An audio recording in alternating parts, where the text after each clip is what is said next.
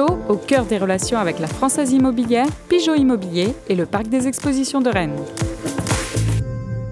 Coup d'envoi de votre programme avec Pascal Menuiserie, fenêtres, portes et volets dans vos salles d'exposition à Rennes et Vitré.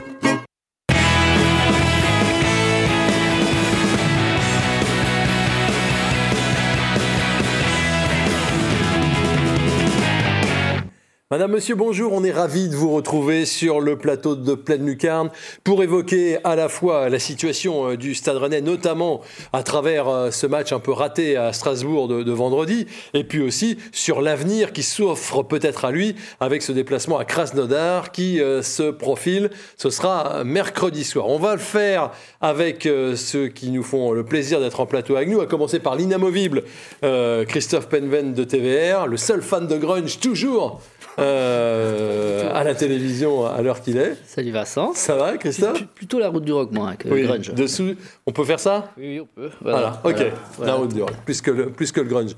Émeric Vigier de West France nous fait le plaisir d'être avec nous cette semaine. Salut Émeric, ça va? Vincent, chaudement ici. Ouais, chaudement parce que de retour de, Strasbourg, il faisait vraiment froid. Ah ouais, ça piquait, pas mal. Je pensais pas inventer le climat rennais un jour, mais comme quoi tout arrive. Parce qu'il faut dire que ce garçon vient quand même du sud de la France, hein, à l'origine, même s'il n'a pas l'accent qui va, qui va avec. Et puis, nous sommes avec Julien Bouguera de Rennes Sport. Salut Julien. Salut Vincent, bonsoir, bonjour à tous. Mais on peut dire bonsoir. Oui, aussi, de toute façon, en ce moment, on ne sait plus trop à quelle heure, quelle heure il est. Donc, euh, Alors, vous êtes là aussi et on est heureux de vous recevoir pour parler de votre ouvrage. C'est celui-là. Ça s'appelle Le Stade Rennais, euh, la nouvelle ère, qui est sorti il y a quelques semaines de cela. C'est une bonne idée de cadeau pour, euh, pour Noël, Julien. En fait, c'est quoi? C'est c'est un coup de projecteur sur la saison passée, oui. saison 19-20. Oui, tout à fait. C'est euh, l'idée, c'était un petit peu de marquer d'une pierre, euh, d'une pierre blanche euh, cette année qui a été complètement unique à plein, plein d'égards, que ce soit le Covid, que ce soit les résultats, que ce soit les joueurs. Il y a eu aussi pas mal de, choses. Il y a eu la révélation de Kamavinga, il y a eu également l'arrivée d'Enzonzi. Enfin, il y a eu beaucoup, beaucoup de choses à raconter. Et moi, j'avais envie de, de laisser une petite trace, on va dire, pour les supporters rennais de cette année-là précise. Et donc c'est un témoignage un petit peu de tout ce qui s'est passé. Il y avait également Rafinha, on me reproche qu'il soit à la une. ah bah oui, dites donc, Mais Rafinha, à la une. C'est le plus gros transfert de la saison dernière. Et puis surtout l'image de Rafinha à la une, je voudrais le préciser, c'est pas tant Rafinha en lui-même, c'est le derby. Parce que ce derby-là, dans 10 ans, dans 15 ans, on en parlera encore. Et c'est ce doublé et c'est cette explosion de joie sur... Euh, voilà. Donc, euh, Alors il y a beaucoup de choses dans ce livre. Euh, il y a en fil rouge la saison évidemment. Et puis il y a des portraits, il y, a des, il y a des entretiens. De quoi est-ce que vous êtes le plus fier finalement, Julien, sur ce bouquin? Alors sur le plan purement professionnel, ma petite fierté, mon petit moment de C'est Gentil Ghana. Parce que quand j'ai parlé de Gentil Ghana à mes confrères, tout le monde m'a dit bah, bon courage, dans deux ans, il va te répondre. Je voulais évidemment l'interroger par rapport à sa relation avec la famille Stéphane, puisque c'était l'adjoint, euh, Guy Stéphane était l'adjoint de Gentil Ghana au début des années 90. Et donc, il a vu Julien tout petit, lui, ado. Et donc, euh, quand je l'ai appelé là-dessus, il m'a rappelé dans les dix minutes. Et il est resté une demi-heure dans ses vignes là-bas, puisque maintenant il, est, euh, ah il fait sa, production, mmh. exactement. Mmh. Et il a été adorable, et ça a été. Euh, c'était quand même quelque chose. Alors, Jean Tigana au téléphone, ça, ça, vous pose un bonhomme, ça c'était fort. Et puis j'ai adoré le moment avec les supporters, parce que c'est vrai que les joueurs, on les côtoie toute l'année, on est habitué, ça ne veut pas dire blasé, on est plus habitué.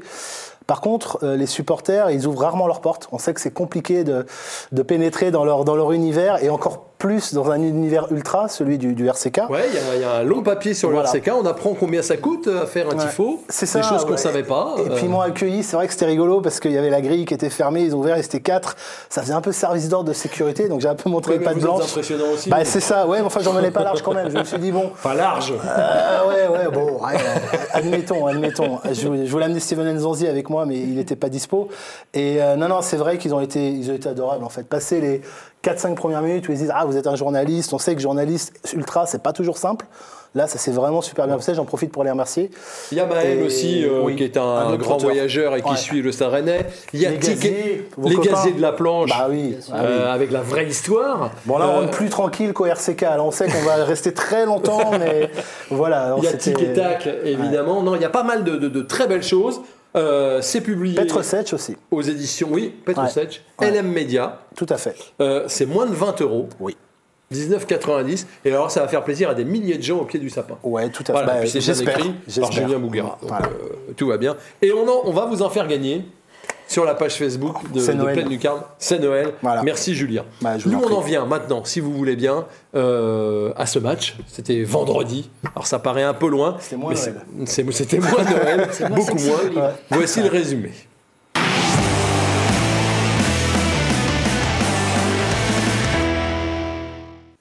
L'hommage à Maradona, incontournable. On remarquera qu'avec le PSG qui n'a pas réussi à faire le M ce week-end. C'est une catastrophe. Et là, euh, bah, première action, premier but, hein, finalement, euh, 24e minute, une balle un peu déviée, personne pour couper euh, Thomasson euh, au premier poteau, 1-0 pour Strasbourg. Les Rennais ont eu 10 bonnes minutes, puis après ils se sont totalement éteints. Il va falloir attendre euh, cette, cette faute sur Guirassi et l'expulsion de Mitrovic pour euh, On appelle ça avoir- Perrin maintenant. avoir un petit peu de choses à se, à se mettre sous la dent. Euh, quelques minutes plus tard, Girassi, euh, touché dans le choc d'ailleurs, devra sortir. Donc 1-0 pour Strasbourg euh, à la mi-temps. Rennes est à 11 contre 10 en deuxième période. Il y a Bo qui met Kawashima en, en, en évidence. Et puis il y a le but. Une nouvelle fois, de l'inévitable Unou qui était rentré à la place de Girassi, but de la tête au deuxième poteau.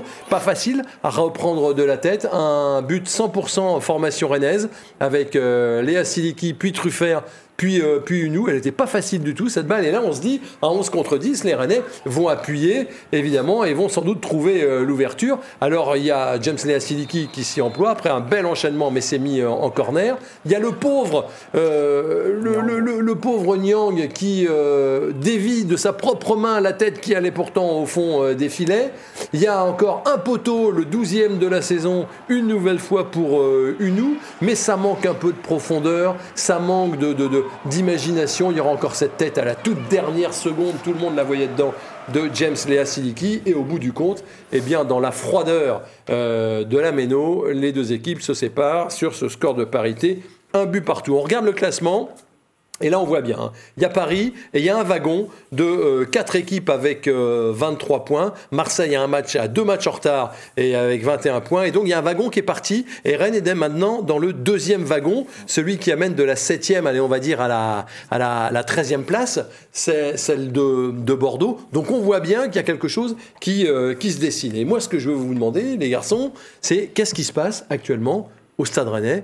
Parce que quand même, globalement, ça va pas fort. Émeric Bah, il se passe que voilà, il y a peut-être un, contre-coup, mais ça fait, euh, ça fait, ça fait longtemps que, ça fait quelques matchs en tout cas que Rennes euh, patine un petit peu. Ça allait mieux en Ligue des Champions. On s'est dit peut-être qu'ils vont réussir à justement dans cette lignée de Chelsea, mais non, non, il a manqué euh, trop. Trop, trop de manque à Strasbourg, comme voilà, ces derniers matchs, du mouvement, de la percussion, des bons centres. Enfin, avant, évidemment, qu'ils jouent en supériorité numérique, il y a eu trop de mauvais centres, euh, pas preneurs, et puis ouais, il, manque, il manque un peu tout. Puis Ouais, des- il manque de l'âme Des, hein. des- des ailiers euh, fantomatiques. Quoi. Ouais, alors ça, on va en reparler tout à l'heure. Les ailes, c'est certainement un problème. Pourtant, Rennes entame bien le match, Christophe. Oui, oui, bah, au bout de 10 minutes, mais effectivement, euh, le Stade Rennais en ce moment, on ne sait pas à quoi s'attendre hein, d'un match sur l'autre. Chelsea, c'était encourageant, on se dit, ben, ils vont aller à Strasbourg se relancer. C'est une évidence. Pour moi, c'était allé être une évidence ce match à Strasbourg. Et ben non, beaucoup de trop de décalage. Euh, ils se remettent pas, alors mentalement, physiquement, je sais pas. Il y avait Ouais, on va effectivement, il y avait d'expliquer 9 ça, ouais. joueurs sur 11 du match de Chelsea qui étaient titulaires contre Strasbourg. Euh, les, deux, les, les deux joueurs qu'on avait rajoutés, c'était Mawassa et Tay. Ils sont sortis à la mi-temps. Enfin voilà, il y a un vrai problème dans cette équipe. Euh, pour moi, c'est avant tout mental, mais effectivement, il y a plein d'occasions, 38 centres. Ils sont pas très efficaces. Des tirs en veux-tu en voilà, 21 tirs, 7 cadrés. Euh, un, tir, un, ca- un cadré sur, euh, sur, sur, Sur sur, trois, 3. c'est assez. assez désolant la Ah oui. part de- du Stade Rennais, effectivement. Et alors, est-ce que ça correspond pas, le, le- le plongeon du Stade Rennais euh, de vendredi soir, est-ce que ça correspond pas avec l'épisode Mawassa? On va voir quelques images. Mawassa, il démarre, il revient, Trois il fait deux montées Ouais. incroyables, il fait un centre. Alors, tout n'aboutit pas évidemment, mais on voit qu'il est là. Là, là, là, là, il dévisse. hein. C'est pas forcément le meilleur truc qu'il ait fait. Après, il centre. Et là, euh, on vous a sectionné une reprise de Bourigeau un peu acrobatique qui passe au-dessus. Et puis, il y a son deuxième grand rush qui fait. Et alors là, il a vraiment pas de chance. Il tombe.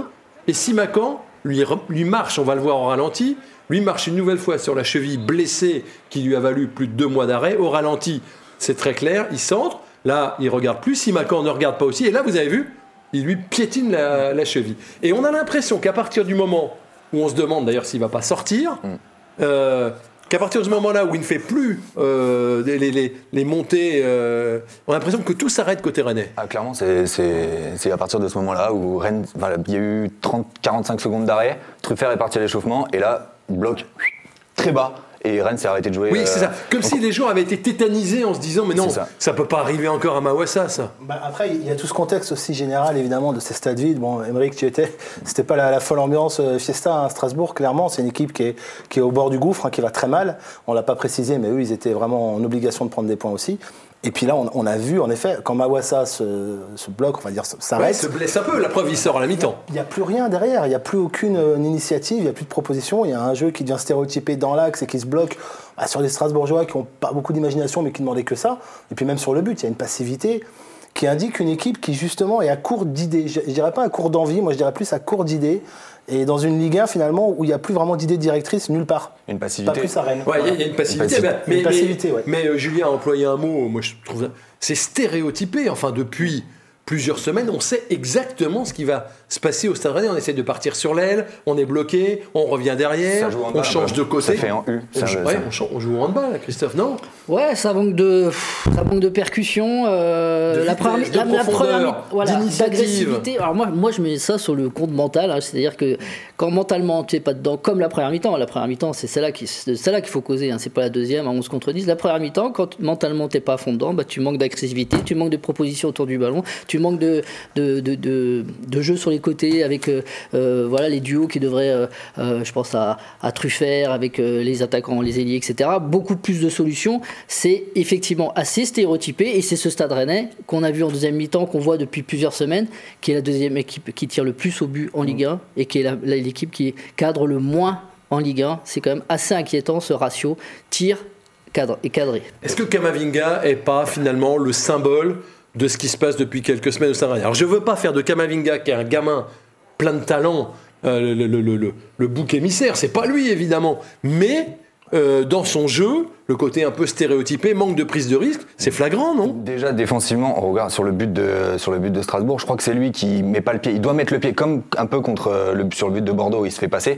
Là, c'est lui, il, il est au duel, il peut faire il peut faire faute. Il peut faire faute, mais au final, c'est- ce tir contré atterrit dans, le, dans, les, dans les pieds de, je crois, de Lala qui sentent pour, euh, pour euh, Thomasson. Et ça fait, il manque d'agressivité. Et derrière, bah, surtout qu'il se projette beaucoup moins. On s'est fait la réflexion avec, euh, avec François Rosy en tribune qui était là aussi. François de France Bleu Armorique qu'on salue.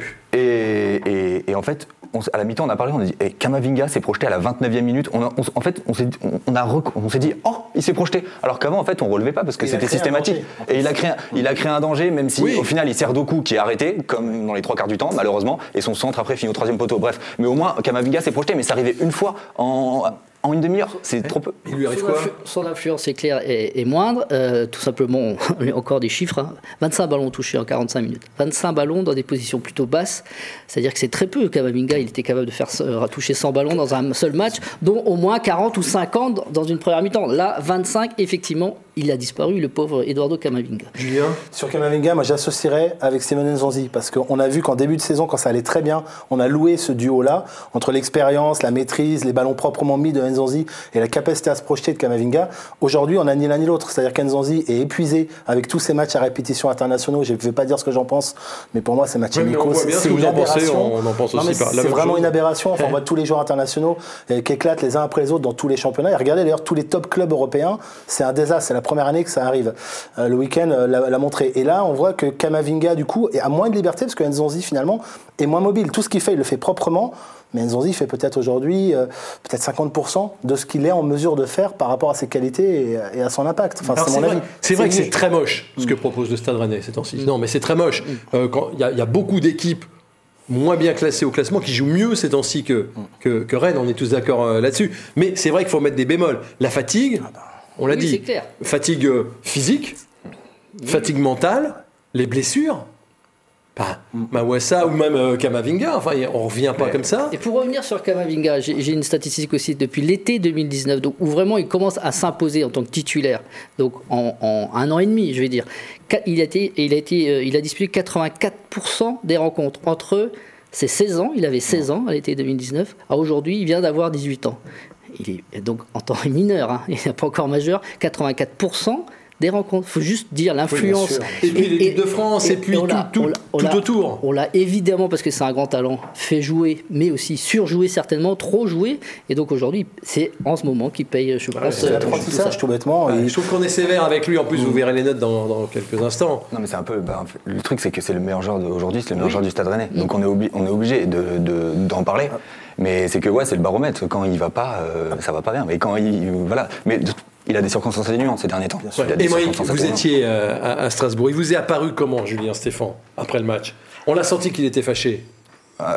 un peu con- comme contre Bordeaux, je sais pas si vous vous souvenez, mais c'était réponse euh, Courte. ouais, concise, ouais, vraiment. Et euh, pas trop d'explications. À chaud, il se voilà, à chaud, il se dévoile jamais trop, mais euh, c'était euh, voilà, il a fait le, il a fait état de la situation. parce qu'on avait l'impression nous, qu'il était fâché contre son effectif, qu'il était fâché contre des joueurs. Il en sort trois à la mi-temps, c'est qu'il n'est pas content. dernières conférences de presse, qu'elles soient avant match ou après match, on sent Julien Stéphane irrité, euh, voilà, susceptible. Les questions, forcément, quand ça marche pas, il y a des questions qui lui plaisent pas. C'est- Mais c'est le, c'est le jeu, hein, la relation journaliste euh, avec un entraîneur. Et donc, en ce moment, ça se sent clairement. Je pense qu'on peut apprécier alors Julien Stéphane plutôt que Thierry Loret, hein, qui insulte un journaliste avant même qu'il ait fini sa question, de manière générale, euh, qui Oui, lui dit ta, oui, question oui, est complètement sûr. idiote. Voilà, Julien Stéphane nous explique quand même en conférence un petit peu les choses. On le sent solidaire de son groupe. Il n'est pas du style à mettre un garçon plus qu'un autre au pilori. Ça, c'est. Ouais, c'est un peu déçu quand même de Mais- ce qu'il voit. Il est lucide. Il est lucide. Il est lucide, est, il est quand même lucide. Quand on lui a demandé euh, pourquoi trois changements, on imagine que c'est pas la, évidemment la, des blessures. Mm. Il a dit non non, j'ai changé, c'était des choix, euh, c'était, des choix euh, tout simplement. Enfin, il, il assume, mais il est lucide aussi et il voit que son groupe, enfin, sur la première mi-temps, n'est pas au niveau. Bien La sûr, bien sûr que les coups de gueule se répètent dans le vestiaire, Ah que ce soit avant, après, à la mi-temps. Là, il a clairement dit, euh, il a tapé du poing sur la table euh, à la mi-temps de Strasbourg. Logique. Donc Parce euh, que oui, oui. il faut qu'il s'agace aussi de son groupe, Non, mais- de, la puis- prestation, de ses irrégularités, où il a l'impression de chercher un peu aussi la solution. Ce que Kamavinga, c'est la même chose à une autre échelle, mais pour Julien Stéphan, qui reste un jeune entraîneur, qui apprend, qui traverse peut-être là sa première, euh, on va dire, petite crise, mais j'aime pas le terme de crise, mais en tout cas une vraie difficulté. Et ouais. le match de Krasnodar, c'est peut-être le premier vrai tournant, par contre, de sa Ouais. carrière pour L'année dernière, c'était aussi à la même époque, mais l'année dernière, il avait un levier qui était son opposition euh, larvée mais réelle avec euh, Olivier Létang. Et donc, euh, pour peut-être mettre son groupe derrière lui, il pouvait se servir de ça. De quoi peut-il se servir avant d'aller à Krasnodar C'est euh, c'est l'interrogation qu'on a tous. hein. Personne n'a d'élément de réponse, je pense. Euh, euh, et Krasnodar, effectivement, dont on va parler dans quelques minutes, sera un tournant euh, important. Euh, on, regarde les, Vincent. on regarde les notes. Je voudrais qu'on regarde les notes.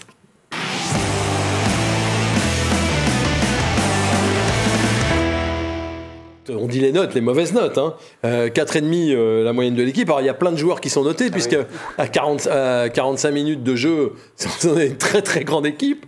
Euh, Ça sent la 4,5 frustration quand même, certaines notes. Là, on sent qu'il y a eu des gars frustrés devant leur télé. Là. Ouais, ouais, mais regardez, euh, la meilleure note pour, euh, pour Truffert, Léa Siliki et Unou qui sont entrés justement euh, et qui ont fait une bonne deuxième mi-temps, mais à, à 11 contre 10, à 11 contre 10, euh, tout ça c'est. Et puis on voit Kamavinga à 3,5 euh, comme Doku, et puis euh, fermant euh, la marche, on tait avec euh, 2,5. On va y revenir parce qu'on va parler des ailiers, juste un peu parce que on vous brosse un tableau noir depuis euh, maintenant euh, plus d'un quart d'heure, vous devez vous dire, mais c'est catastrophique, Rennes va, jouer le maintien. Rennes est quand même septième. Hein. Enfin, Voilà, et puis euh, voilà, Rennes n'est pas encore décroché. Le tableau est noir. Euh, on peut quand même voir. Est-ce qu'il y avait hors-jeu sur le but alsacien? On va le revoir. Elle est déviée par Niamsi. Il y a des supporters qui disent euh, il y avait hors-jeu. On voit comment ça, se, ça euh, passe. oui, elle est déviée par un Rennais, donc Oui, il n'y a, pas de hors-jeu. euh, hein. hein. Euh, Quand on voit certains pénaltys qui ont été sifflés ce week-end, bon, celle-là, elle, est- elle est plutôt. euh, D'accord, ok. C'est une intention de frappe. Elle est bien déviée Donc quand en même, fait, hein. elle Ouais. veut pas. elle- déjà, l'intention n'est pas de la mettre sur le côté où, où- où le, le joueur du Strasbourgeois va justement euh, profiter de la déviation de Niamsi. Donc pour moi, il n'y a pas du tout hors-jeu. Ok, d'accord. Ils sont hors-jeu, mais Niamsi touche. Gomis Ouais. Je sais pas, il garde pas, il sort pas, il, non, pas, il garde pas son non. Et poteau. en plus, il a pris un coup à la tête, semble-t-il, euh, qui l'a un peu handicapé. Sa sortie, bah, il a 4,5, hein, Gomis. hein. Il n'y a et pas eu il non attend plus. son premier clean sheet encore. Il y a pas non, ouais, c'est ça. Il attend toujours un clean sheet. Il y a deux pénalties oubliés pour Rennes, dites donc. Il paraît. Il paraît. Je vous les montre. Alors d'abord il y a ça. Alors là il y a faute. Alors moi, moi, on me dit ce qu'on veut. Mais cette attaque de Simacan Ah bah oui, oui, sur, celle-là, euh, oui, euh, euh, sur Unou qui va faire une tête. Mais alors, moi, ce qui me surprend, c'est que personne ne râle. Bah, vous Regardez savez- hier ce que font les, euh, les Lillois. Mais bien sûr, J'allais dire Benjamin André, que- qu'on connaît quand même très Regardez. bien. Mais ça, mais Là, il faut quelqu'un qui. Personne ne râle. Alors là, il y a une main de Simacan. C'est moi. bon, Voilà. J'aime pas ce genre de main. Enfin. Euh, de, de penalty. euh, mais là, regardez. Ça, M. Bon. Bastien peut la siffler. hein, bien... ouais, quoique, elle est tendue. Hein. Jamais Bon, ça. ok. Par contre, celle d'avant, excès d'engagement Ah bah oui. de Simacan, oui, ça pose, ça pose, ça pose question. Je suis Bah je suis pas aussi catégorique pour dire il y a penalty. Non. Ça pose question. Peut-être aller voir la VAR effectivement euh, sur euh, la charge de Simacan, mais autrement Mais la personne- Ça ne manque ça manque au-delà de l'arbitrage, c'est un, tout petit euh, symptôme, mais au-delà de l'arbitrage, ça manque d'ab- d'aboyeurs. On le voit même contre Chelsea depuis le bord de la pelouse, la fin du match, il y a un partout. On sent que Chelsea est prêt à rompre. En tout cas, moi, c'est ma sensation personnelle depuis le bord du terrain. De Chelsea, bon, même s'ils perdaient, c'est rien de dramatique pour eux en soi. Eh ben non, il n'y a pas quelqu'un qui va pousser, qui va leur dire allez, on se met dans leurs 30 mètres, tant pis si on en prend un en contre. Le contre, il arrive d'une manière un peu euh, bête, hein, vous en avez parlé, Vincent, mais. Enfin, j'ai pas senti ce- cette, cet aboyeur qui vient vraiment. Non, non, non, non, euh, ça fait des semaines qu'on dit que l'équipe est trop gentille. c'est pas la qualité de cette équipe, cette voilà. équipe, ça on le sait. On Il y a ce manque, il y a ce caractère. manque. Et il faut. euh, Alors bon, et puis troisième euh, bémol avant de parler euh, de, de, euh, des ailiers, euh, des choses qui peuvent être des, des, euh, des choses moins importantes, mais enfin les poteaux, on en parle. On va, je vous remonte, je vous ai remis la compile. Euh, je vous mets les 12. À chaque fois qu'il y en a des, il y en a plus, j'en rajoute un. Euh, C'est tellement symptomatique d'une équipe justement qui n'a plus la réussite. C'est on, est en plein dedans. Il y, a, il y a des équipes, elles vont tirer de n'importe où, ça va rentrer, on sait pas faut parler dans le micro, Julien. Pardon. Donc faut se tourner vers moi. Il est là. Oui, non, bah, parce que je regarde l'image oui, en même bah temps. oui, bah, faut la regarder là, bah oui. je la regarde là, oui. Euh, non, non, mais euh, c'est vrai qu'on on a vraiment ces, ces poteaux euh, qui, qui sont vraiment symptomatiques des équipes et de leur dynamique. On le voit dans tous les sports, mais bon, dans le foot évidemment. Quand ça ne veut pas rentrer, vous avez tout qui va se mettre contre vous. C'est-à-dire, ça va être les erreurs d'arbitrage que vous avez évoquées, ou pas erreurs, mais juste avant.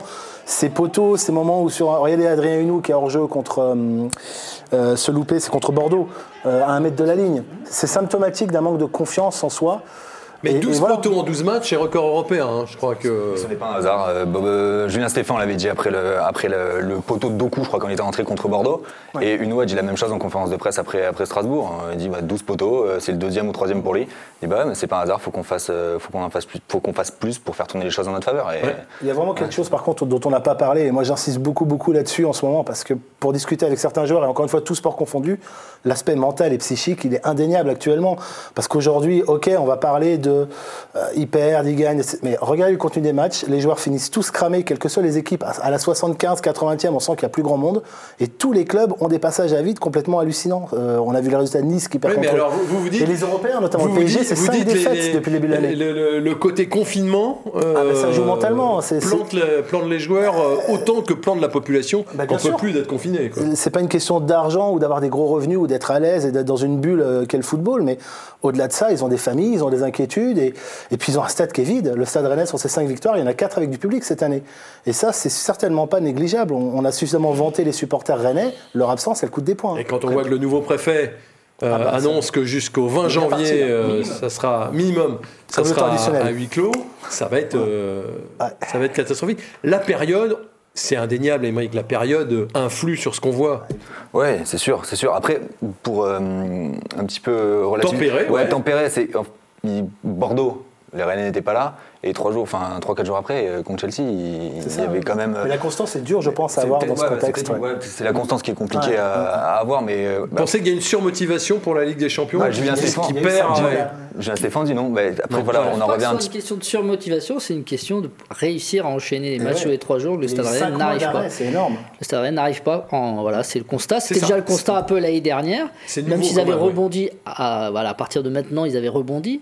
Euh, là, les signaux sont pas très bons et effectivement, le Stade Rennais apprend. le mot qu'on déteste, Ouais, hein, vous allez ouais, pas entendre ça. ouais. Mais apprend la Ligue des Champions. C'est une, c'est une très bonne expérience de le faire pour moi.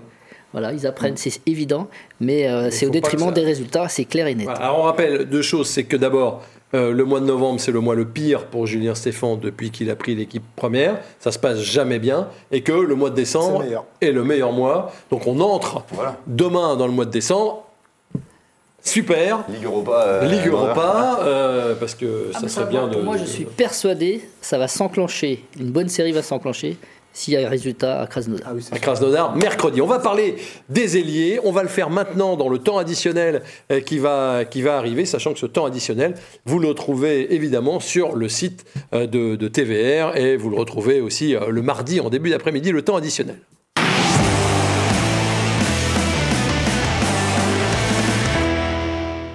Le principal chantier aujourd'hui, c'est quand même bien l'animation offensive, non? Émeric? Ah ouais, clairement. bah, ouais, ouais, là c'est c'est compliqué. On voit euh, bah, dans le schéma dans lequel euh, le Stade Rennais joue actuellement, enfin là on contre Strasbourg pour rester sur ce match-là, c'était Tedoku sur les côtés et c'était.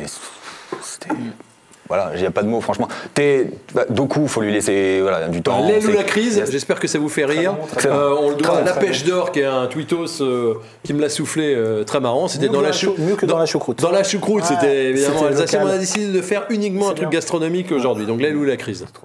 Et, euh, mais Thé, c'est pour revenir quand même sur c'est Julien Stéphane qui le veut à la base. hein. Il arrive, il vient d'Angers, donc un club quand même un petit peu euh, catégorie en dessous de Rennes. Faut, mais et il arrive et en fait il a jamais vraiment brillé à Rennes et en fait il a toujours semblé douter. Et donc en fait même au milieu d'une équipe qui carburait. Thé euh, n'était pas, n'a jamais réussi à s'imposer, à, à vraiment briller. Donc là, en fait, le faire débuter, moi, enfin, c'est mon sentiment personnel, mais le faire débuter dans ce genre de match, dans le contexte actuel rennais, pour moi, c'est, enfin, ça lui rend pas service du tout. Surtout Et- sur une aile où il n'a pas jamais été trop, euh, trop à l'aise. Et on voyait bien dans son langage corporel, Ah sur tout le match, enfin sur toute la mi-temps qu'il a disputé Ah vendredi, qu'il était absolument pas là. Enfin, Ah, les bras. ba- Non, mais. les bras ballants, la tête rentrée, enfin une tristesse sur le visage. euh. Alors, euh, il, il symbolise un peu ce qu'on voit en ce moment du Stade Rennais qui, qui, voilà, qui joue parfois bien, mais qui euh, se fait plomber. Euh, comme, comme Chelsea, ou alors euh, voilà, qui font des, des bouts de match par intermittence, par intermittence. Un coup c'est un match pas trop mal, ou alors c'est dans le match où c'est pas bon. Et je trouve qu'il symbolise complètement ça. C'est du deux ans un à chaque fois. a- C'est vraiment ça. Ouais. On peut le voir très bon à Nîmes. Allez, voilà, je vais le dire. À Nîmes, j'avais trouvé très bon et, et catastrophique contre Strasbourg. ah oui. François Rosy, toujours lui, puisqu'il il est absent, mais tellement présent dans nos cœurs. Euh, il a une statistique qui est terrible. T, plus Doku, plus Del Castillo, plus Beau, plus Terrier, depuis le début de la saison, c'est un but. Ouais. Cinq passes décisives, mais un but. On peut pas jouer au foot sans ailier aujourd'hui. Il y a un manque de toute façon, il manque au moins un joueur sur les, les ailes. Après, on a eu aussi un mercato. Enfin, c'est pareil, encore une fois, vous allez dire que j'atténue, mais Doku, je vois des gens qui lui tombent dessus d'une manière hallucinante. Enfin, on parle d'un gamin qui a 6 mois de plus que Kamavinga. Euh, il, y a, il y a une, il y a une clémence totale avec Kamavinga, puisque dès que ça va pas, on parle de son âge. Et Doku, lui, par contre, on s'attend à ce qu'il fasse 8 passes décisives, 6 buts euh, au bout d'un mois en France. Il est arrivé début octobre en France. Donc la Belgique et la France, on, on- il n'avait pas les bonnes stats À euh, Anderlecht. en Belgique. Voilà. hein. Non, non, mais- il, a, il a surtout un énorme potentiel, mais il n'avait pas les stats. Il fallait pas s'attendre à ce qu'il claque puis, des buts. moi, c'est ce que j'allais puis, dire, c'est-à-dire. Doku, ça aurait été très bien peut-être avec un joueur expérimenté avec lui, c'est-à-dire en binôme. C'est peut-être là où il y a un manque sur ses ailes. Del Castillo, Thé, bon, c'est des garçons qui n'ont jamais été réguliers sur la performance. Et Martin Terrier, moi, c'est mon énigme. On parle très peu de lui, mais moi, c'est mon énigme. Pour moi, c'est un top joueur. Pour l'instant, j'ai pas vu un top joueur. Donc, je, je me demande où on doit le placer, parce que c'est vraiment une, une interrogation. Et même à Lyon, je me demandais toujours où il joue, lui. C'est presque. Doku, Doku. Doku, Doku à 25 millions d'euros, 26 millions d'euros le transfert. Remplaçant de Rafinha. dit, tiens, il est un peu obligé. Voilà, il est un peu obligé d'être de jouer. Mais moi, je pense qu'il il joue presque trop déjà. Oui. Et, et surtout, pourquoi il joue presque trop? Parce que ses remplaçants, que ce soit Del Castillo, Théo, etc., ou, ou Terrier, ne sont pas ne sont pas performants. Ou Beau ne sont Alors- pas aussi performants. euh. donc voilà, le, le turnover, il est aussi limité. Quoi. Il n'y a pas un joueur Enfin, qui se dégage peut plus que ça sur les côtés. Et euh, d'où il y a sur un la vrai gauche, problème peut-être. Peut-être. Parce que Nyang avait cette puissance, cette vitesse pour percuter et rentrer, pourquoi pas Avec Girassi qui adore jouer en, en soutien. De toute façon, il faut chercher aujourd'hui des idées dans des choses qu'on n'a pas encore vues. Puisque ce qu'on a vu, ça Alors, fonctionne moi, il y a- pas assez. Cher- Obligé de chercher des idées Oui, parce que voilà. avec Alors les il blessures de j'aime bien, mais je sais qu'elle ne plaît pas à, à Julien Stéphan, c'est euh, Bourigeau à droite. C'était là où il jouait avec euh, Sabri Lamouchi. Oui, c'est le 4-4-2 de Sabri Lamouchi. Ou en 4-3-3 avec James Leasiliki qui montre quand même de belles choses depuis son retour de blessure, même si c'est un tout petit peu inconstant. Mais Pour, vous, un très clairement, pour vous, c'est quoi la meilleure animation offensive aujourd'hui? Moi, j'aime bien. sûr, faut- bah, c'est, Il euh, faudrait c'est- mettre qui sur les côtés? C'est 100 pour- être, euh, être mentalement à 100%, point à la ligne. Vous pouvez mettre le système que vous voulez, si vous n'êtes pas Ouais, à bah, 100% ça, c'est très bien mentalement esquivé, dans Bah le oui, jeu, très très bien esquivé. c'est-. Non, non, ça sert à rien. il faut parler de joueurs, mais il faut parler de joueurs. Alors, moi, je pense On met qui sur les ailes? Tess, il a 100% mentalement. Oui, mais il Quand- l'est à- pas. Contre Strasbourg, il, apporte quelque chose, c'est évident. Bon, ben, je me mouille alors. Parce que Oui. là, il nous a fait une réponse de Il est Normand. très très bon, très très bon, bon hein, hein, pour ça. Non, mais c'est un mec comme Comment j'évite le tacle C'est comme vous, c'est les musicos, ça c'est les meilleurs. mais mais, euh, non, moi, je, moi alors euh, soyons fous, hein, puisque vous demandez une question un peu comme ça. Euh, J'ai aucun diplôme d'entraîneur, partons sur un peut-être sur un 3-5-2. pour stabiliser cette défense, parce qu'on n'en parle pas, qui prend quand même beaucoup de buts, malgré tout. Il y a pas mal de buts. Tu parlais des clean shifts, il n'y en a pas eu beaucoup pour l'instant. Euh, pas du tout d'ailleurs, je crois. Euh, ou- Gomis, non. Voilà, avec Gomis, Gomis, non. Donc stabilisons ça peut-être avec trois centraux. Et on sait que en forme évidemment, et comme tu le dis, à 100% physiquement, Traoré et Mawassa, ils n'ont pas de souci à faire les allers-retours. Donc ça, c'est deux garçons qui peuvent s'occuper d'animer les ailes pour le coup, parce qu'ils ont le potentiel et la caisse. Et après, venons mettre quelqu'un en soutien de Guérassi qui vienne pas chercher ses ballons dans le milieu, dans, dans le rond central. Voilà, c'est une idée. S'il Alors attention, Il- après. euh, On met Dalbert en piston gauche, non je rigole. Euh, D'Albert, il, est- Bah ah oui, non, il est- non, non. il est totalement à la cave, là, d'Albert. il est plus dans le groupe, il est plus rien. Ah, puis il a le flop. Truffert en plus, donc c'est bon. Non, non. Je veux dire. Et Truffert, Surtout- mais c'est- ça, surtout Truffert, intéressant. à la cave, parce que Et un Truffert, Mawassa Truffert avec un Truffert plus haut. était passé devant. Ok. Bon, on va regarder ce que les. Oh, bah oui, j'attends de parler de Krasnodar, hein, parce que c'est un match important, voire euh, primordial. Alors, qu'est-ce que les gens sur Twitter euh, ont retenu? Bah, Regardez. D'abord ça, regardez, voilà l'animation du Stade Rennais depuis 10 matchs. On voit bien, hein On voit bien que ça percute pas euh, très très bien. Moi j'aime bien Doku, on dirait un danseur de capoeira. Il fait plein de beaux gestes qui ne servent à rien. Moi ça m'a fait rire. Gazon breton, très drôle. Avec Rennes toutes les semaines, c'est Black Friday. Oh oui, quel. Oh, c'est affreux quand Rennes joue le vendredi soir. Kevin Morand, par ailleurs. Et Johan, vivement le retour en Europa League, qu'on puisse jouer le dimanche et arrêter de subir tout le week-end avec le souvenir de la purge du vendredi soir. C'est tellement vrai. Euh, je sais pas, il faudrait faire une stat, vous qui aimez bien les stats. Euh, les matchs disputés un vendredi soir par le Stade Rennais, combien ont été gagnés ou combien n'ont pas été perdus Je pense que depuis des années, c'est calamiteux. Réponse lundi prochain. Oui, il y a quelqu'un, je suis sûr qu'il y a Je quelqu'un sais qui que va. le jeudi soir à Rennes, ça cartonnait, mais apparemment, le vendredi soir, ça cartonne pas des masses. Mais bon, c'est Ah. du vécu personnel. Alors on regarde les pronos aussi parce que euh, nos pronos, ben voilà, euh, Johan Rigaud, euh, petit à petit, euh, le confrère de l'équipe refait, son retard. hein. Deux, deux, deux TVRN dans les Bah ouais, premiers. bah, c'est euh, comme ça. euh, ouais. Ah, il y a il quelque suffit- chose. là. non, non, euh, ah ouais, il est où Ah bah non, Émeric, vous n'y êtes pas, vous êtes Ah, je, suis arrivé, je suis arrivé en cours, moi. Ah, vous êtes arrivé en cours. Vous êtes uniquement sur les Tu pronos pourras dépasser européens. Clément Gavard très vite, normalement. Ouais. Et Clément Gavard commence à se refaire un peu la cerise. Alors, Rennes joue à Krasnodar mercredi soir. Euh, c'est un contexte terrible quand même avant d'aller jouer là-bas. Il y a un manque de résultats. Il y a, des... il y a une pression maintenant inévitable.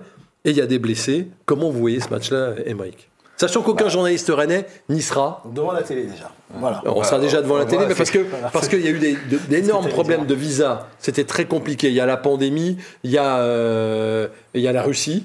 Il valait mieux éviter. Il valait mieux euh, éviter. Il y aura compliqué qu'autre chose. il y aura 10 000 spectateurs quand même là-bas. Comment vous voyez ça, ça, ça peut, ça peut jouer justement. Et après, s'ils arrivent à mettre, enfin, si les Rennais arrivent à mettre l'engagement qu'ils ont mis face à, Chelsea, on, voit, même si Julien Stéphane refuse de dire qu'il y a une, euh, domination qui est plus élevée lorsque les, joueurs jouent la, Champions League, je pense qu'elle est indéniable quand même. Enfin, c'est voilà, à l'intérieur d'eux-mêmes. C'est la Ligue des Champions là, c'est un match qui est décisif, qui peut vraiment, vraiment influer sur le, le reste de la saison. Je pense que si ce match-là, Dans un sens comme dans l'autre. ah, oui, vraiment. Je pense que c'est vraiment un match euh, déterminant, déterminant pour les Rennais. Mais forcément, là, quand ils n'arrivent pas dans les meilleures dispositions, ça, c'est sûr que ça, Alors avec des ouais, Christophe Bah, sur ce match-là, il va falloir être efficace parce que ces deux équipes sont dans le doute au niveau des résultats. Oui, ils Voilà. ont perdu à Kimki, au FC Kimki ce week-end, euh, Krasnodar. ça, Ils ont perdu 1-0. Ils sont 12e, 13e de leur Moi, championnat. trouvé ça au match aller euh, très rigoureux, très en place, très physique. Euh, il y aura 10 000 effectivement euh, personnes, ça va aider euh, Krasnodar, mais ces deux équipes qui semblent être dans le doute aussi, qui ne gagnent pas leur match, qui ont du mal à, à concrétiser au niveau des points. Donc euh, voilà, ça va se jouer une fois encore dans la tronche, je pense. Il va falloir euh, mettre les ingrédients d'agressivité, de rigueur, etc., etc., pour pouvoir euh, hausser son niveau et pourquoi pas aller gagner là-bas. Moi, je, moi, j'y crois en tout cas. Émeric Et il y a aussi le retour, je crois, de Rémi Cabella, quand même, qui n'était pas là à l'aller, Mmh. qui, avait marqué la, qui a remarqué la semaine dernière, qui a priori est quand même en, en forme. Oui, c'est non, mais vrai. c'est- non, mais c'est oui, c'est vrai. C'est- Mais quand, Marcus- quand Cabella jouait en, en Ligue 1, on Bah n'en parlait même jamais. Mais- mais il faut Enfin, le dire, personne ne tremblait devant Cabella à vrai, C'est Rennes. aussi le joueur influent de cette équipe et donc quand il est quand il est là ou quand il n'est pas là, c'est pas la même équipe donc il faut voilà vous Moi, je me méfie plus des Suédois. Ah, il y a Bah, bah, Marcus Ber- Berg, euh, qui- Bah, les, les supporters, c'est quand même un paramètre très important à prendre en compte parce que ça joue. Ce match-là, il me fait un peu penser au match du Betis au retour. C'est-à-dire que Rennes avance, on va dire, avec pas forcément l'étiquette pour moi de favori pour le coup. Et plus ils vont y aller, on va dire, en se disant bon ben voilà, de toute façon, on n'a rien à perdre si on gagne là-bas. C'est notre finale, c'est Europa League. L'Europa League, ils commencent à connaître. Ils ont leur repère, ça donnerait un printemps européen. Oui. Peut-être les retrouvailles avec le public également. Oui. Enfin bon, si, si, hein, voilà. Oui, mais non, mais il y a plein de choses. Il y a plein de paramètres. Il y a plein de choses parce que là ça s'arrête ça s'arrête ça s'arrête euh, avec une défaite à Krasnodar. Ah, voilà, Euh, ça veut dire que Séville vient Bon, déjà dans l'anonymat parce qu'il n'y a personne mais sans aucun intérêt, que déjà tout le monde commence à regarder le championnat en disant le recrutement c'était une catastrophe, le recrutement européen, regardez ce qu'on a fait. Euh, euh, Au-delà du recrutement, la, nouvelle direction du club, parce qu'il ne faut pas oublier que cette année, on a quand même changé de directeur sportif et de président, et que ça, dans l'opinion publique, c'est quelque chose, le recrutement est lié à eux, Oui. dans l'opinion Oui, publique. oui, et il y a toujours hein, les, les- les défenseurs du, du- du Les président du Olivier Létang, bon, des qui, euh, à chaque mauvais résultat, reviennent en disant Létang serait là, ça serait pas pareil, il serait descendu dans le vestiaire et il aurait mobilisé tout le monde. Non, c'est un peu le. pareil, hein, le- les absents ont toujours raison. Hein, Rafinha n'est pas là, bah, il, aurait, il aurait changé la, la face du monde du Stade Rennais, euh, les temps pareils, enfin tout le monde. Voilà. Les absents match, ont toujours raison. Vous savez comment mais ça il se était passe. bon, Rafinha avec Leeds euh, ce week-end, Christophe. Oui, deux, oui, mois avant de jouer en première ligue, hein, quand même. Rappelons-le. mais Oui, bon, il, oui, il veut dire, il a démarré doucement Oui, à Leeds, était bon. et depuis deux matchs, il joue, il est titulaire. C'était la deuxième titularisation d'affilée. C'est tout, ouais. Il claque le but de la victoire, et euh, je l'ai trouvé effectivement très intéressant. Bon, alors, on- oui, à un moment, ils l'ont payé cher aussi, donc euh, vaut mieux qu'ils jouent. Euh, par rapport aux blessés de, de l'autre soir, Mawassa, a priori, devrait être apte pour le déplacement euh, à Krasnodar. C'est une bonne nouvelle s'il est en forme. nouvelle. Ouais, c'est ce que nous on a demandé euh, si le changement de Mawassa était dû à la blessure ou pas, étant donné qu'il était dans le lot des trois. Et il a dit euh, Mawassa a souhaité euh, Fais-toi souhaiter continuer après, euh, après son coup, euh, c'est-à-dire qu'il était apte pour continuer. Donc on ne sait pas si c'était un peu, euh, peut-être de, pas de l'irresponsabilité, mais de, de continuer à jouer avec ce petit coup, sachant voilà, qu'il y a des échéances très importantes qui arrivent. En tout cas, il est sorti. Est-ce que ça, pour le, moi, je. Ouais, et je il, est, pense- il est sorti euh, à la mi-temps et euh, en tout cas, dès qu'il a pris le coup, il était plus comme il était avant le coup. Ah oui, il y a pas eu un sûr, centre. ça, c'est ouais, c'est ça. Il n'y a pas eu un centre, je crois, Bon, de et sa puis- part. Après, je- enfin, si je peux me permettre, je- Ouais. Mawassa, euh, s'il est là, tant mieux. C'est euh, évidemment Ah oui. quelque chose de positif. Au, au pire, j'ai pas envie de dire au pire, mais il y a, y un- il y a- il y a un gars qui assure doit à son poste derrière, quand même. Il y a quelqu'un qui assure. C'est Albert. c'est- c'est- mais c'est par contre, c'est devant, c'est devant que c'est inquiétant. Ouais, Plus. ben, on- on va- devant, Girassi, on va revoir les images de Girassi euh, qui est blessé. Euh, donc c'est donc à la à 40e Il est minute. Très vilain. hein. Le, le tacle est vilain, Ah mais alors, ouais. quand on regarde le ralenti, Quatrième rouge de Mitrovic en Ligue 1 quand même. d'accord, euh, qui a l'air de s'étonner, mais il n'y a aucune raison. plus, mais- Bon, il prend un coup, c'est pas méga visible, il va se relever. Ce qui me plaît pas, c'est un, c'est un petit peu le. Et regardez, regardez le geste qu'il va faire. Là, on est trois minutes plus tard. Très vite, il fait signe. Ah ouais, non, j'ai mal. Et puis il va se laisser tomber. J'ai appris que ça s'appelait la moulinette en écoutant les commentaires avisés euh, de la chaîne qui diffusait le match. Ah oui, Ouais, c'est la moulinette. Il a fait la moulinette, donc j'étais content. Si, si. C'était mon bon ça. moment de la première mi-temps. voilà. Qui- Et donc qui- nous qui, euh, qui le remplace. Ce qui est un peu a- a- inquiétant, Et donc on n'est pas sûr qu'il va jouer. sa cheville qui se bloque au fait sur le tac, ça fait penser un petit peu à la blessure de Mawassa. Alors j'espère que ça, évidemment, pas aussi grave.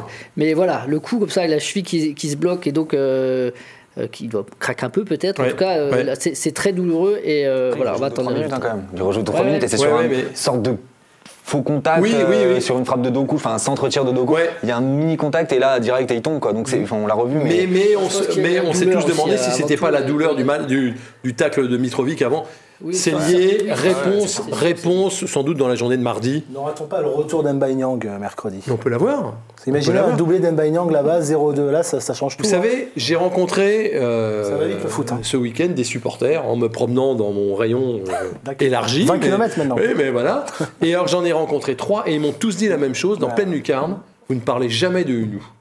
C'est quand même incroyable. Vous nous parlez de Yang, de Nyang, de Girassi. On a l'impression que vous avez tous oublié Unou, qui à chaque fois qu'il rentre, met des buts, qui est un gars formé au club, qui se bagarre. Et c'est exactement ce qu'on est en train de faire. Je m'en rends compte là depuis 38 minutes. On Unou, n'a rien système. dit sur Unou. C'est peut-être le système qui le condamne aujourd'hui de jouer à un seul devant parce que c'est pas un système qui est fait pour un garçon qui a ces qualités-là. Dès qu'il y a deux joueurs devant, Uno il prend toute sa dimension de traîner, de venir pousser ce ballon qui traîne au deuxième rebond. Là, euh, sur un système à une pointe, c'est mon avis en tout cas personnel, je pense que c'est compliqué de l'intégrer. En revanche, à deux, je le mets directement dans les deux. Moi, ce que je pense, c'est que Girassi, euh, c'est le choix numéro un, de chez numéro un, de Julien Stéphan, et que, en fait, euh, s'il n'est pas blessé, s'il est en forme, si physiquement il peut enchaîner, C'est lui. c'est lui qui jouera tout le temps. Donc, forcément, euh, pour euh, Adrien Hunou- Nyang en 2, comme Unou en Nyang, 3, c'est Ruther en compliqué. 4. Mais effectivement, euh, Adrien Hunou, avec ce qu'on a connu de lui ces dernières années, ce qu'il fait encore là en rentrant, euh, même son match qu'il avait été titulaire, ouais, en rentrant titulaire contre Montpellier, j'avais trouvé très bon. Il avait malheureusement, euh, il a du mal à, à- à scorer en fait, on va, on va dire. Mais euh, oui, c'est un peu dommage de pas parler autant de lui, mais il, il doit, comme dit euh, Julien, je pense un peu subir le système en Et puis 4 c'est dans- On peut dans pas le laisser tout seul en pointe à mes yeux.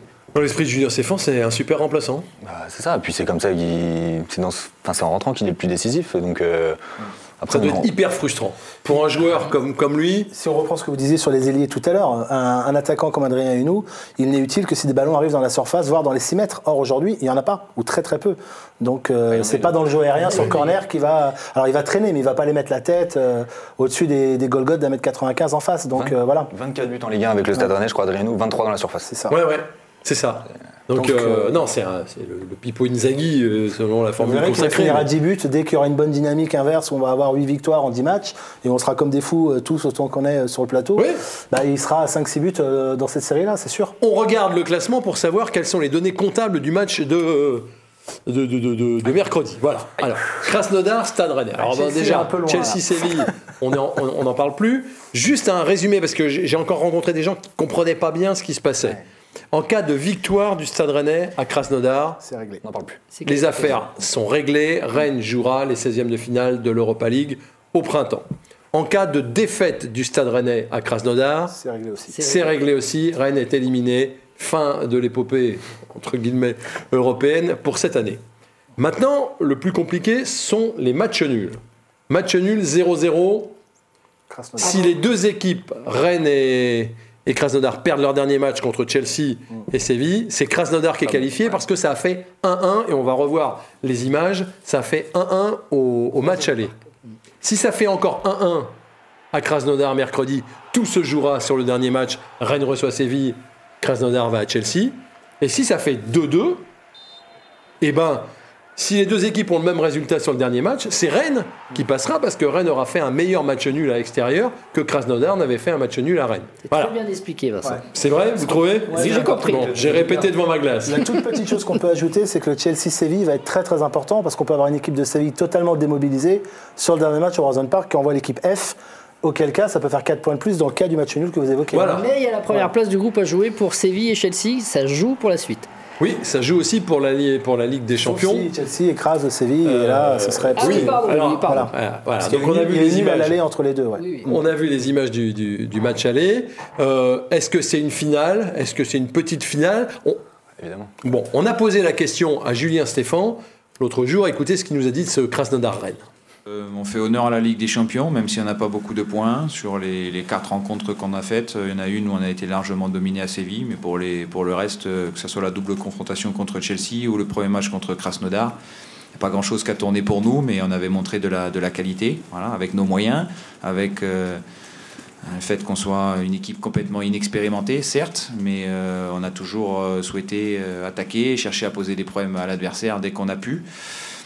Donc euh, oui, il y aura une, euh, une finale. Euh, non, pas forcément, parce que un résultat nul permettrait à ce que tout soit encore en jeu pour la, pour la dernière journée. Voilà, si on gagne, ben, on sera devant eux au goal particulier. Si nous battent, ils seront devant nous au goal particulier. Si on fait match nul, tout sera encore en jeu pour la dernière rencontre. Voilà, donc les enjeux comptables de ce, de ce match à Krasnodar, ils se situent là. Réaction Émeric Vigier. Pas du tout réaction. Non du tout. Mais Émeric Vigier. mais- non, mais si vous voulez des nouvelles d'un ancien, un ancien du Stade Rennais qui joue aujourd'hui en Russie.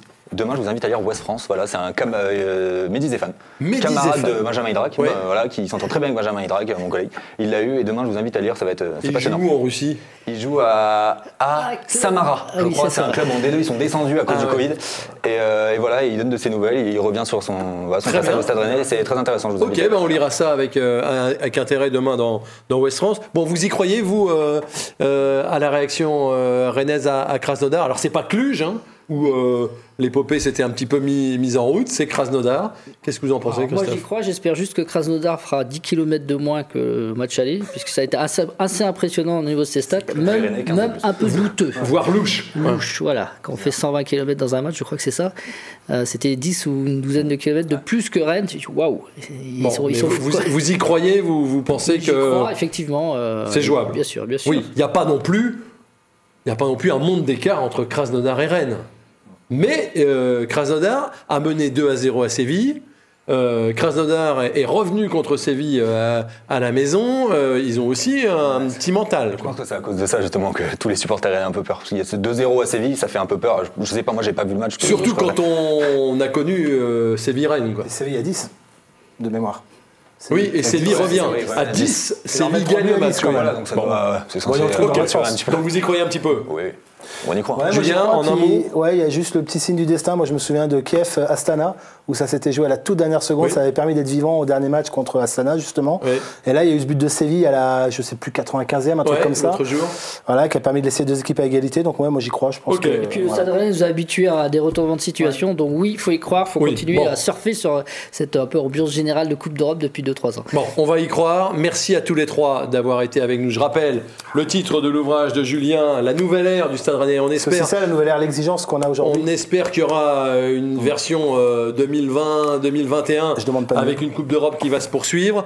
On se retrouvera jeudi pour débriefer le Krasnodar Rennes. Merci d'avoir été avec nous. Restez fidèles à TV Rennes et allez Rennes.